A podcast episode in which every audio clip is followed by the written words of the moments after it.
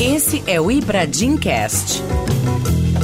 Direito Imobiliário em Debate.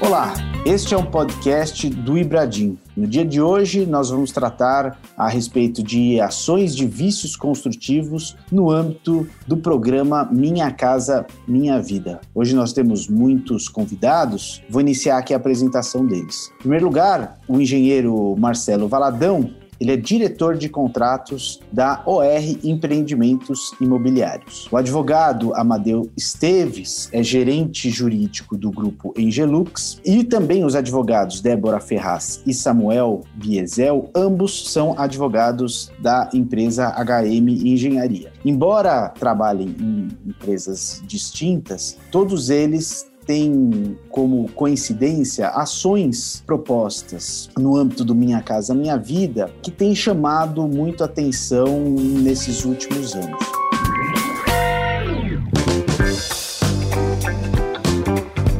Para início de conversa, eu acho importante destacar que é absolutamente corriqueiro a demanda envolvendo vícios construtivos no âmbito da incorporação imobiliária, né? Ou seja, quando a construtora faz entregue de uma determinada edificação e o condomínio entende que foram entregues com vícios construtivos, ou ainda quando vícios construtivos são conhecidos alguns anos depois e é convocada a empresa para realizar os reparos, naturalmente se existe ali um conflito, a consultora entende que não é de sua responsabilidade, o condomínio, por sua vez, entende que é atribuição da incorporadora, isso pode, como normalmente acontece, se tornar uma demanda de vício construtivo. Mas essas demandas, embora sejam muito corriqueiras, são distintas daquela que a gente pretende tratar hoje. Existe um novo, digamos, modelo de ação que tem sido intentada principalmente no âmbito do programa Minha Casa Minha Vida, que diz respeito a ações propostas por advogado, ações que são praticamente competições iniciais idênticas, com a juntada de pareceres técnicos absolutamente genéricos, pareceres esses que muitas vezes sequer dizem respeito ao próprio empreendimento, e reclamações que visam basicamente não o reparo propriamente da edificação, mas o ressarcimento de um valor pecuniário. Quando são propostas pelos condomínios, há muitas vezes é juntado de um laudo assinado, inclusive a gente tem demandas assinados por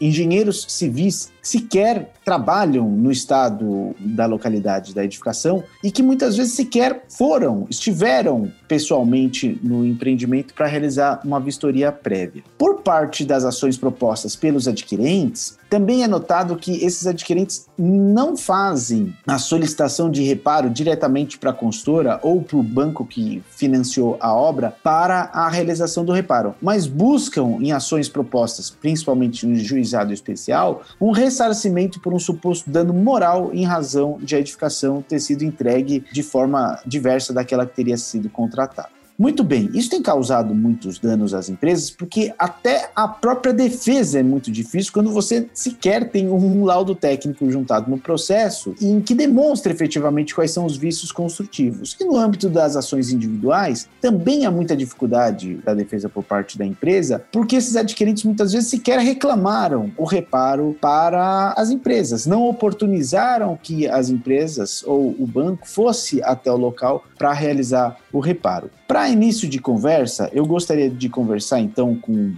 engenheiro Marcelo Valadão, que tem muita experiência no âmbito de assistência técnica. E Valadão, queria saber, né? É possível a gente afirmar que após a entrega de um empreendimento, que seja necessário que uma equipe de assistência técnica intervenha na construção para remediar alguns itens que necessitam de reparos, né? A necessidade de retorno da construtora após a entrega para realizar alguns reparos é algo negativo? ou é corriqueiro no âmbito da construção civil? Olá, Alexandre, todos aqui que estão participando. Obrigado aí pelo convite. Em atendimento aí à sua questão, né, é uma situação, eu diria, corriqueira, né, porque por mais que se tenha diligência, né, normativas, as empresas hoje têm suas certificações ISO, estão dentro do PVQPH, né, o Programa Brasileiro de Qualidade e Produtividade na Habitação, programas setoriais de qualidade, tem toda uma diligência nos processos construtivos e procedimentos e tal, mas nos primeiros seis meses, principalmente pós-obra, né, os sistemas prediais eles estão entrando em operação, exatamente quando o usuário também está recebendo ali seu imóvel e tal. Então, é natural que, eventualmente, ali você está num processo de comissionamento que seja realizado aí pedidos de assistência técnica, que pode ser um pequeno vazamento, que pode ser uma porta que emperrou, uma janela, né, que eventualmente o fecho não está fechando e tal. Então, esses pequenos reparos são, sim, naturais, né,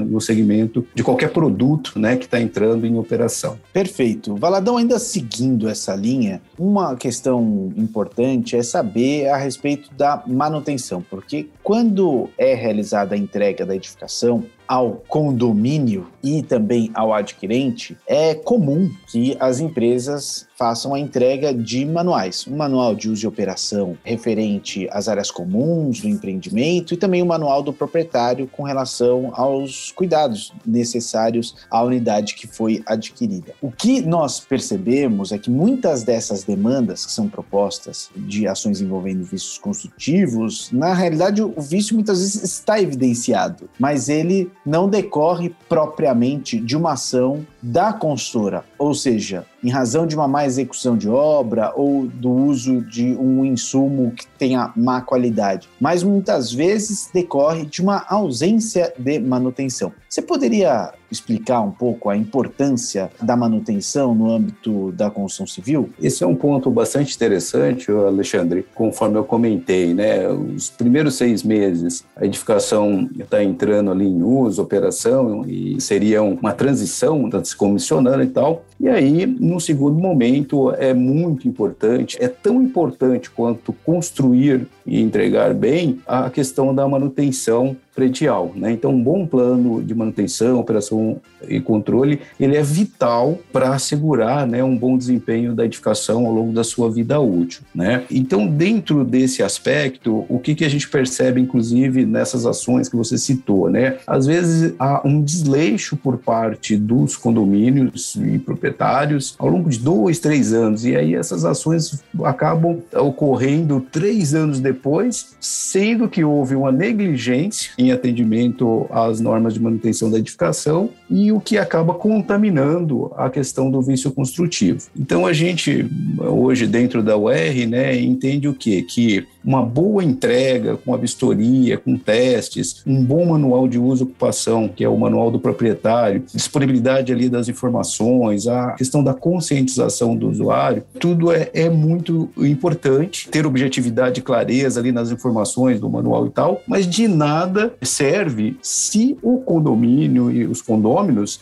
não tiverem a diligência e a disciplina de seguir com o plano de manutenção, operação e controle, porque fatalmente, pós dois, três anos, a edificação vai começar a se deteriorar. Né? Muito bem, muito obrigado. Bom, na qualidade de gestor jurídico de um grande grupo, Amadeu, como normalmente é a conduta do grupo Engelux quando um condomínio ou proprietário alegam um aparecimento de vício construtivo? É, obrigado pela oportunidade de estar participando aqui junto com todos os convidados, Alexandre. Primeiramente, a Angelux faz sempre um levantamento do atendimento ao cliente, de todas as reclamações que houveram, tanto da unidade, eventualmente se é de um cliente, ou do condomínio, para a gente entender se é algo pontual ou se há, quem sabe, como a gente tem visto aí, um movimento orquestrado por alguns grupos que entram com demandas repetitivas, que é o que você muito bem já salientou no começo. Aí, após o levantamento do saque, sobre todas as intercorrências que tiveram de atendimento, a gente direciona uma equipe de assistência técnica, faz um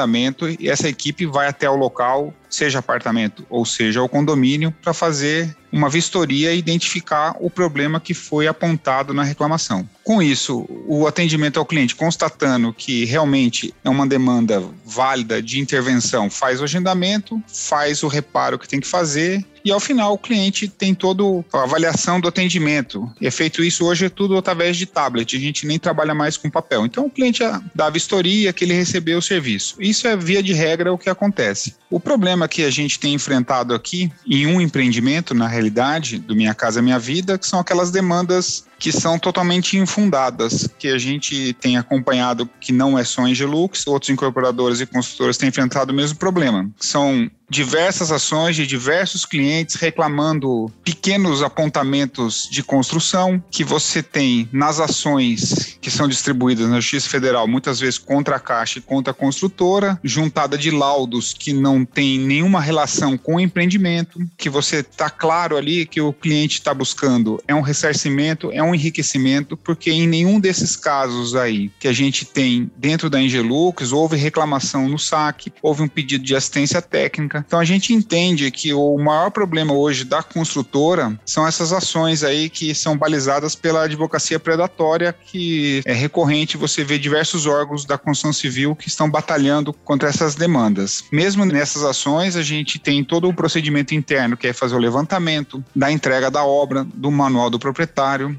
os laudos de acompanhamento que são contratados pela consultora que são feitos anualmente para saber a condição que o empreendimento foi entregue e como ele se comportou durante o tempo. A gente tem também a questão da manutenção, que existe um manual de manutenção que o condomínio tem que seguir e a gente não tem esse acompanhamento do condomínio. Muitas vezes eles não têm o plano de manutenção que é obrigatório. Então a gente consegue se balizar para fazer a defesa com a documentação, tanto de laudo quanto da própria estado do imóvel. E um ponto muito importante que eu acho é a contratação de escritórios que sejam especializados nisso. Não adianta a gente pegar um escritório que simplesmente atua na construção, mas não tem uma base forte para tratar de manutenção e visto construtivo. Então a gente faz toda essa documentação, encaminha para o escritório, são feitas reuniões escritório, engenharia, jurídico e às vezes até a Caixa Econômica para que todo mundo fale a mesma linguagem, siga o mesmo padrão de defesa, porque não adianta a consultora falar uma coisa e a Caixa Econômica falar outra. Então a ideia é que todo mundo reme para o mesmo lado.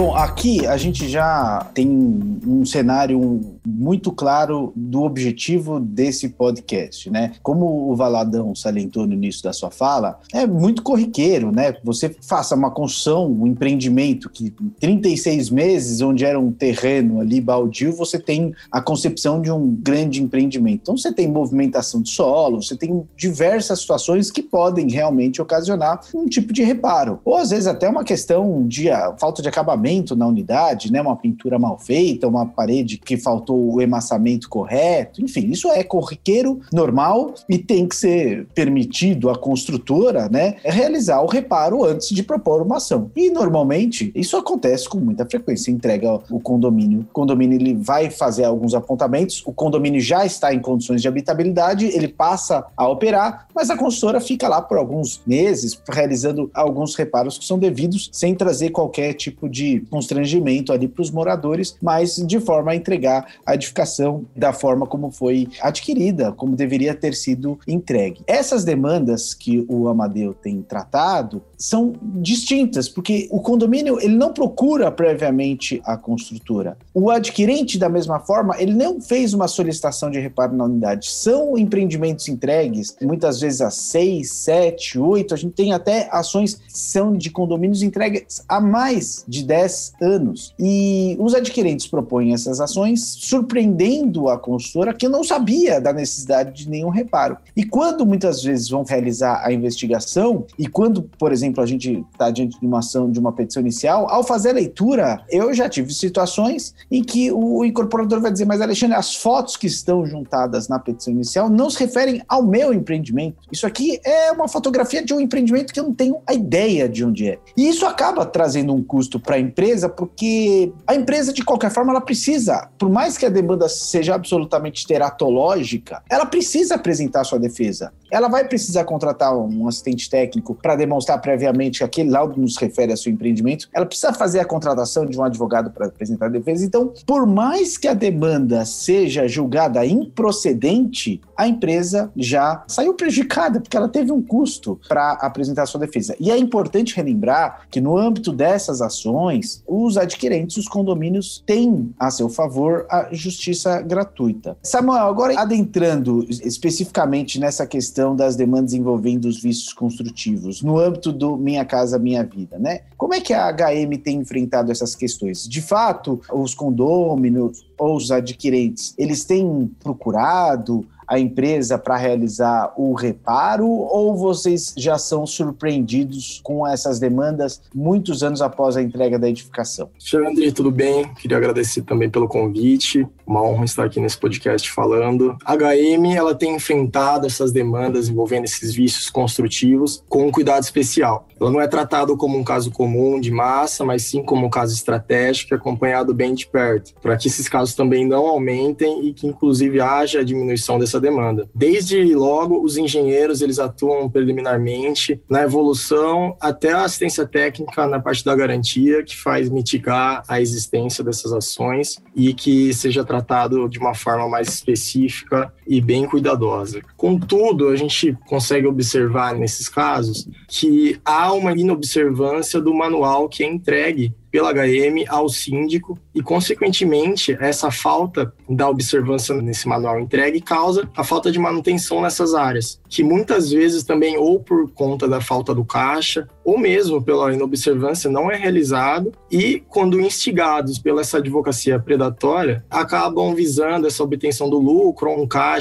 para o empreendimento, para o condomínio e eles ingressam com essas ações pretendendo esses reparos. Portanto, esses condomínios, quando eles são coagidos ou até ocorre essa persuasão por parte desse advogado que trabalha nessa advocatícia predatória, que faz com que esses condomínios abram mais o olho para isso, eles entendem que esses vícios construtivos não são decorrentes da falta da manutenção, mas sim são patologias causadas pela própria empresa e assim entram com ação contra a empresa e não tem a atenção, sim, a manutenção que era devida por eles na observância do manual entregue ao síndico. Em geral, o condomínio ele não apresenta um laudo via extrajudicial ou administrativo e não trata antes com a empresa. Quando a gente é notificado, a gente realiza essa resposta já com a elaboração de um laudo que despende do caixa da empresa para combater essas alegações que sequer foram embasadas. Isso causa um grande prejuízo para a empresa e é uma falta que esses condomínios têm com a gente, que causa com que a gente tome muitas medidas previamente ao processo ou diretamente no processo que eles sequer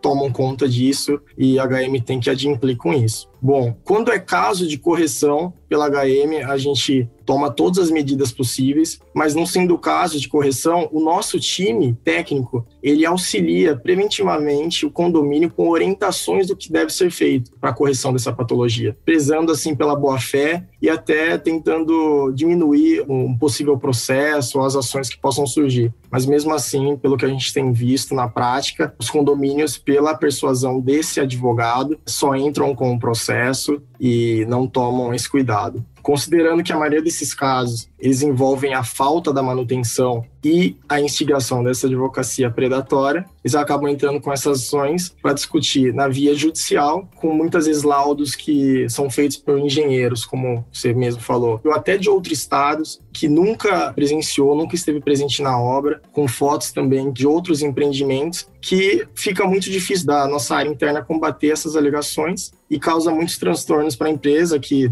tem que contratar um assistente técnico, tem que combater essas fotos que, pelo tamanho do processo, o judiciário também às vezes não consegue saber se é ou não do empreendimento, não consegue combater ou acaba passando essa prova no processo e a gente acaba tendo prejuízos e tendo que combater a fundo e pedir para o juiz reanalisar esse laudo, combater esse laudo veemente para que não haja esse tipo de prejuízo na empresa. Acho que você pontou muito bem, e uma questão que eu acho que a gente deve chamar atenção é que existe uma proteção desses condôminos e adquirentes que, na verdade, eles normalmente são concedidos, em razão do âmbito Minha Casa Minha Vida, concedidos a ele a justiça gratuita. Então, ainda que a ação seja julgada improcedente, eles não são condenados por honorários sucumbenciais. Então, isso facilita muito a propositura dessa ação, principalmente pelo fato de que a gente sabe que no âmbito dessa advocacia mais predatória, é possível observar que esses adquirentes não realizam pagamento de honorários contratuais aos advogados que propõem ação. Na verdade, esses advogados eles são remunerados em razão de uma possível procedência da ação. Então, sob custo zero e sob risco zero, essas ações elas são propostas. E importante, isso prejudica os demais consumidores, os demais condomínios e adquirentes que podem ingressar com ações contra empresas que efetivamente tenham causado vícios construtivos. Né? A partir do momento que a gente consegue fazer a comprovação dessa advocacia predatória, que os juízes começam a abrir os olhos para as demandas absolutamente genéricas, infundadas, isso prejudica aquele que pretende propor uma ação judicial justificada. Ele passa a observar essa demanda com olhos suspeitos para dizer, poxa, será que essa é mais uma ação daqueles advogados que têm proposto ação no país inteiro? Porque nós temos notícias de advogados, advogados, por exemplo, do Rio Grande do Sul, que têm proposto ação em todos os estados. Se você faz uma pesquisa, o nome de alguns advogados, você vai ver uma lista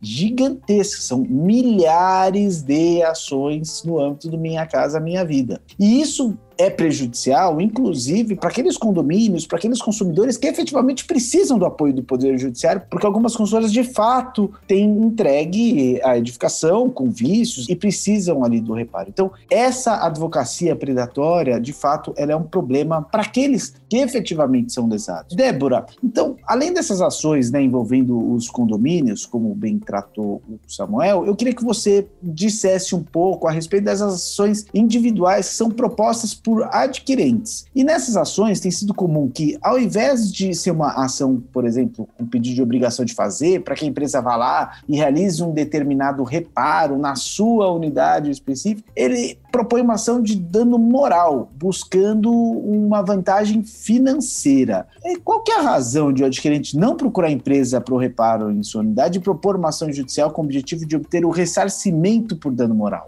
Bom, Alexandre, inicialmente obrigada pelo convite. É um prazer poder contribuir com esse tema aí juntamente com os outros convidados. Em relação às ações de adquirentes, né, propostas em face das incorporadoras, das construtoras, ou até mesmo em face do agente bancário, agente financiador somente, nós também temos visto casos nesse sentido. Eu digo que nós temos três tipos de ações assim, que só visam o dano moral. A primeira é naquela que o adquirente teve sim um desgaste em relação a resolver o seu problema, apesar da incorporadora ir resolver do aspecto material, digamos assim, fazer as correções necessárias nas suas unidades, mas aí como ele já tem o fato comprovado, ele ingressa com uma ação pedindo dano moral, e aqui é até justificável, porque ele teve o fato comprovado. Depois gente tem outros dois tipos de ações, que eu também classifico aqui, que só tem um pedido de dano moral, e nesses casos eles sequer procuram a incorporadora ou a construtora, que eles alegam simplesmente uma patologia, apresentam as fotos, muitas vezes, como bem disse Samuel, sequer são das unidades deles, são de outro empreendimento, pedindo, simplesmente pleiteando um dano moral, ou seja, jogando um pedido para ver se encaixa ali naquele momento, naquele juiz que recebeu a ação, dentro daquela vara, dentro daquela comarca. E temos um outro tipo que o adquirente vai até o estande de vendas, visualiza o imóvel, né, que ele vai adquirir e entra com uma ação pedindo dano moral, alegando que não corresponde àquilo que ele visualizou no estande de vendas, né? Não se trata de uma unidade igual a que ele visualizou ali. Então a gente tem essas três classes de ações. Nessas duas últimas, eles simplesmente entram realmente com um pedido de dano moral, buscando um enriquecimento que a gente muitas vezes entende como ilícito, em razão de uma advocacia predatória, por ser beneficiário de justiça gratuita, né? Porque esse público, em razão da renda, consegue esse benefício para facilitar ainda mais o seu acesso à justiça. E também essa advocacia predatória, ela se dá por uma falta de preparo do judiciário em lidar com esse tipo de ação. Então, muitas vezes cai em uma comarca ou com um juiz que não tem conhecimento, não sabe lidar muitas vezes com essas questões de vícios construtivos, o que acaba facilitando o desenvolvimento, eu falo assim, desse ajuizamento em massa dessas ações. Porque enquanto a gente também não tiver um judiciário preparado para lidar com esse tipo de questão, isso só vai aumentar, porque eles não são penalizados, o adquirente que propôs esse tipo de ação também não é penalizado pelo fato de ser um beneficiário da justiça gratuita. O advogado, que muitas vezes né, monta barracas em frente ao condomínio, tendas, para prospectar esses clientes por ingresso dessas ações também não são penalizados e isso só faz com que aumente o número e haja esse desgaste pelas incorporadoras, né, em procurar advogados, assistentes técnicos. Então, às vezes é um pedido de dano moral de 20 mil reais, mas o que você já vai gastar, né, com assistente técnico para provar que, olha, de fato não teve ali nenhum tipo de patologia naquele empreendimento, para fazer uma vistoria adequada, já que a inicial não vem com as provas adequadas para comprovar o alegado dano. Isso só acaba prejudicando ainda mais, exatamente, a quem tem de fato a razão com o pedido, ou seja, que realmente sofreu um problema com aquele vício, em contrapartida dessas pessoas que visam somente o enriquecimento ilícito, na minha concepção. Muito obrigado, Débora. Você pontuou bem, Débora, e eu trago aqui, por exemplo, um caso prático da própria OR Empreendimentos Imobiliários, que fez a entrega de unidades lá em Blumenau, isso há nove anos atrás. E foi determinada a perícia, eram lá duzentas e tantas ações, e foi determinada a perícia, e o perito, até em razão do custo da perícia, ele não poderia fazer a, a vistoria em duzentas e tantas unidades. que fez o perito? O perito ele foi em uma unidade e fez ali apontamentos de supostos vícios construtivos e, e disse que genericamente isso se aplicaria para as 200 outras unidades. Só que qualquer pessoa pode intuir que depois de nove anos você vai ter uma unidade que ela passou por diversas manutenções e que é uma unidade que está em boa manutenção, enquanto você vai ter outros proprietários que deixam para lá a manutenção e nunca, por exemplo, realizaram a pintura. Então é muito difícil, fica muito difícil para a empresa ela apresentar a sua defesa quando também há laudos periciais judiciais absolutamente genéricos em perícias fragilizadas. E isso, de novo, eu reforço, né, isso que também a Débora tratou. Isso, além de trazer um ônus excessivo para o próprio Poder Judiciário, né, porque ele recebe uma demanda muito grande de ações judiciais nesse sentido, isso acaba prejudicando aquele adquirente que de fato tem um dano moral, que de fato precisa de um reparo e quer procurar um, um advogado para propor uma ação e essa ação dele vai entrar no meio dessas ações.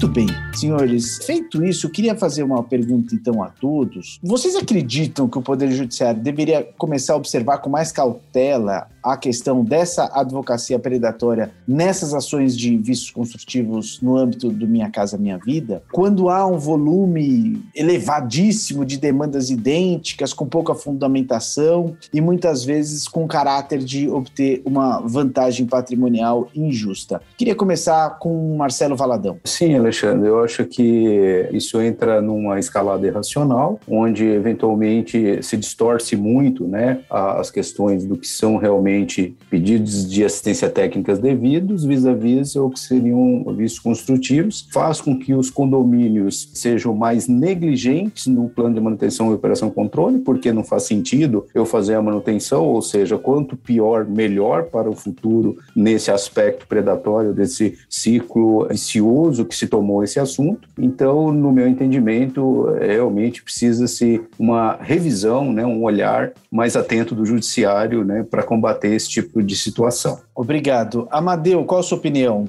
Não, eu concordo. Eu só não sei exatamente como que o Poder Judiciário poderia criar travas para evitar essas demandas que são colocadas dessa maneira, porque a gente às vezes, se você tem 50 ações em uma vara, 50 em outra, e são diversas comarcas no Brasil, a gente precisaria ter uma análise um pouco maior do Poder Judiciário para poder criar uma trava ou uma forma de inibir essas ações. Eu, particularmente, não consigo enxergar uma forma de imediatamente a gente colocar uma barreira nisso. Trago até a discussão para você, Alexandre, e para os demais advogados aí, para poder quem sabe propor algo que eu não tenha visto. Obrigado, Amadeu. É importante destacar que essas ações, normalmente, elas são propostas no âmbito da Justiça Federal. E por quê? Porque muitas vezes você tem no polo passivo a Caixa Econômica Federal, que é a empresa que financia a obra e também faz o financiamento das unidades. Agora, no âmbito do Tribunal de Justiça de São Paulo, existe, digamos, um controle dessas ações. Eu sei que existe um controle para verificar quando há um volume muito grande, que tipo de demanda demanda que é essa, se não seria uma advocacia predatória, se é possível não barrar. E isso acontece muito no âmbito das ações bancárias, de revisão de financiamento e, e etc. Mas acho que você tem razão. Eu acho que há uma dificuldade, mas isso é uma dificuldade que o Poder Judiciário tem que cuidar. São milhares e milhares de ações. Existe um estudo muito interessante, Amadeu, e ao final vou deixar isso aqui nas Ibradicas, que a Caixa Econômica Federal fez um, uma demonstração que ao longo dos últimos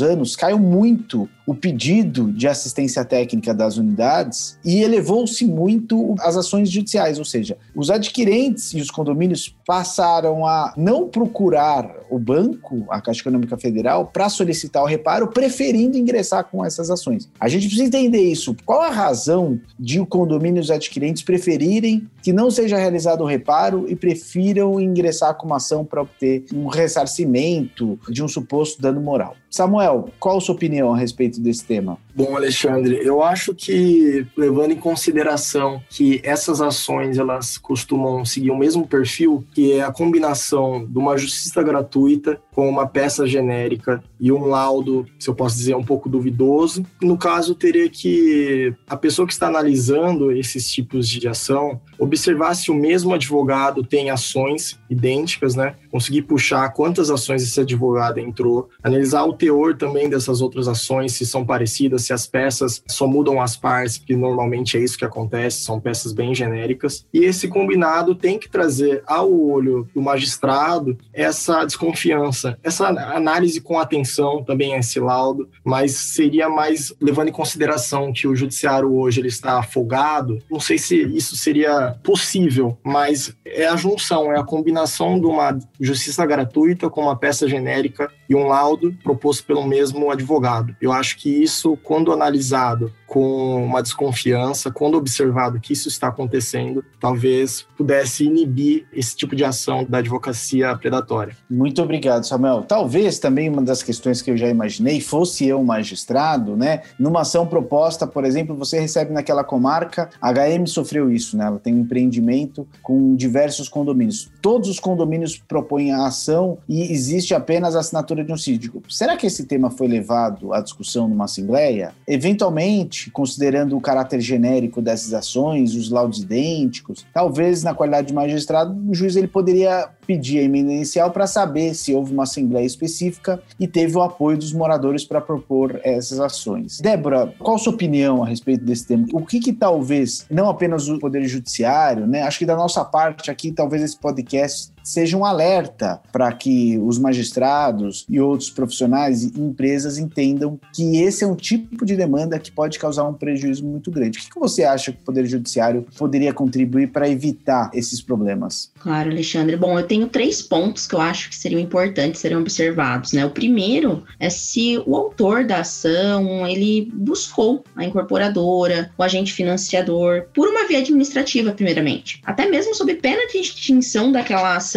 por falta de interesse da demanda, inclusive isso é uma corrente forte, inclusive no Tribunal Regional da Terceira Região, Tribunal Regional Federal, eles têm essa posição forte de, ah, se não procurou administrativamente, a gente extingue a ação nesse primeiro momento, e depois que você procurar administrativamente, aí sim, você volte a reclamar para o judiciário. Então, acho que esse ponto é importante o judiciário observar, já para demonstrar que, de fato, existe uma litigância de má-fé por trás daquela ação. O segundo ponto é observar, de fato, as provas, né, em relação ao dano moral e ao fato alegado ali. Então, não tratar o dano moral como um meio de se enriquecer ilicitamente. Então, só porque a incorporadora ou a construtora possuem meios de pagar aquela demanda, então vou sair fixando danos morais, só pelo fato de comprovar também que de fato aconteceu aquele vício, aquela patologia. Então, entender se de fato houve um dissabor, um desgosto, né, por aquele cliente, por aquele autor daquela ação. E um terceiro ponto que eu acho muito importante, você levantou, é a federal também ter esses indicadores. Digo até que o CNJ deveria ter indicadores em relação relação a esses advogados que atuam dessa forma, e se o caso expedir ofício para investigação para a OAB, para a Ordem dos Advogados, para investigar né, o volume de ações, se é factível de fato, né, você ter tantos clientes, prospectado ele assim em um único dia. A gente verifica que as ações são propostas todas dentro de um mês, mil ações dentro de um único mês. A assinatura dessas procurações, inclusive, a gente tem conhecimento de procurações forjadas, inclusive. Então, assim, uma penalidade de fato,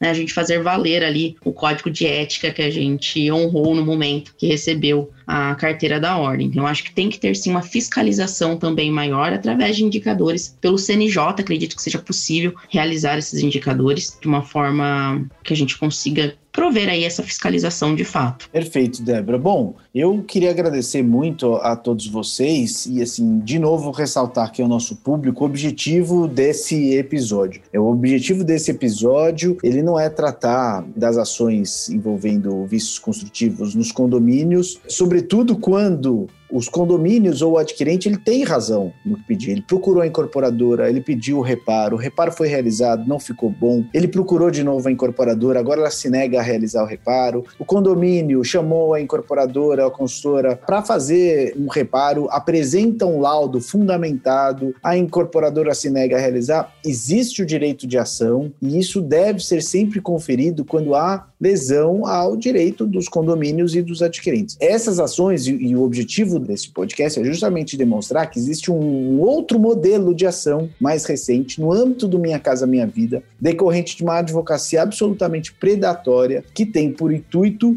obter uma vantagem em dinheiro indevida e não buscando propriamente o reparo dos supostos vícios construtivos. Ibradicas.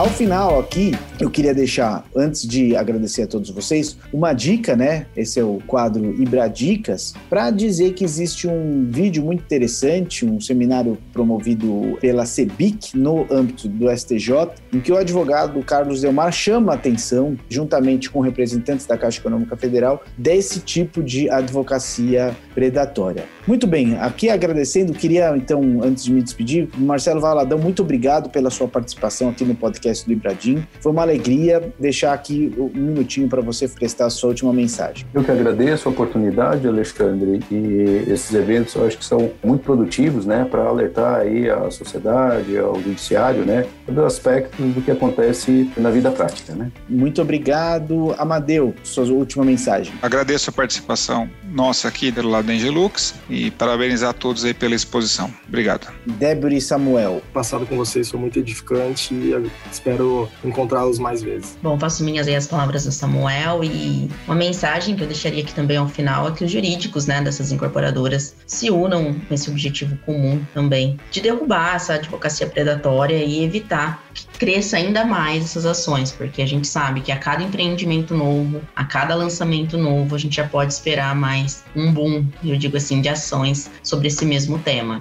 Então, essa união é extremamente importante para traçar linhas de defesa sólidas sobre esse tema. Como bem disse o Amadeu, não utilizar escritórios que não tenham conhecimento, domínio sobre esse tema. É muito importante trabalhar com escritórios que já tem um, um conhecimento, um domínio sobre a temática para poder né, levantar os olhos ali do judiciário realmente os pontos que devem ser observados dentro dessa demanda, por um olhar técnico, não só legal, judicial, não só em termos de prazos prescricionais e garantias, mas justamente um olhar técnico, se realmente se trata de um vício construtivo ou de uma patologia por uma falta de manutenção, que muitas vezes é o que ocorre. Muito obrigada. Muito obrigado a todos vocês. Esse é mais um podcast do Ibradim e até a próxima.